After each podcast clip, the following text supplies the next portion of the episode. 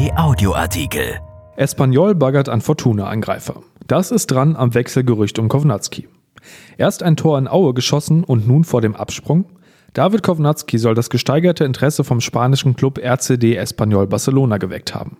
Was ist dran an den Spekulationen und was Fortuna dazu sagt? Von Gianni Costa.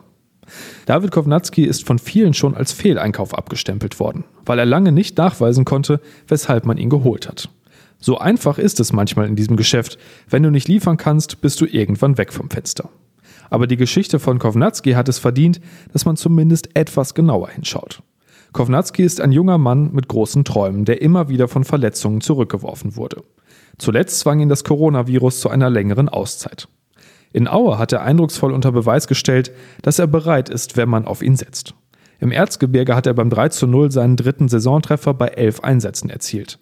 In der Hackordnung rangiert er eigentlich hinter Kenan Karaman und Ruven Hennings. Doch Cheftrainer Uwe Rösler wird immer öfters auf Rotation setzen und somit auch der polnische Nationalstürmer seine Chance bekommen. Er war 2019 für eine Rekordsumme von 6,7 Millionen Euro von Sampdoria Genua nach Düsseldorf gewechselt. Und nun? Könnte er bereits in diesem Winter weiterziehen? Polnische Medien berichten, der spanische Club RCD Espanyol de Barcelona würde kräftig an dem Angreifer baggern. Es soll eine Ausleihe mit Kaufoption im Gespräch sein.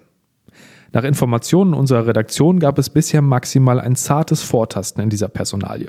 Von einem ernsthaften Angebot und damit verbunden gesteigertem Interesse kann keine Rede sein. Vorstand Klaus Alloff sagt, solche Spekulationen interessieren uns eigentlich auch nicht so sehr. Fortuna hat sich damals finanziell sehr weit aus dem Fenster gelehnt, um David zu holen.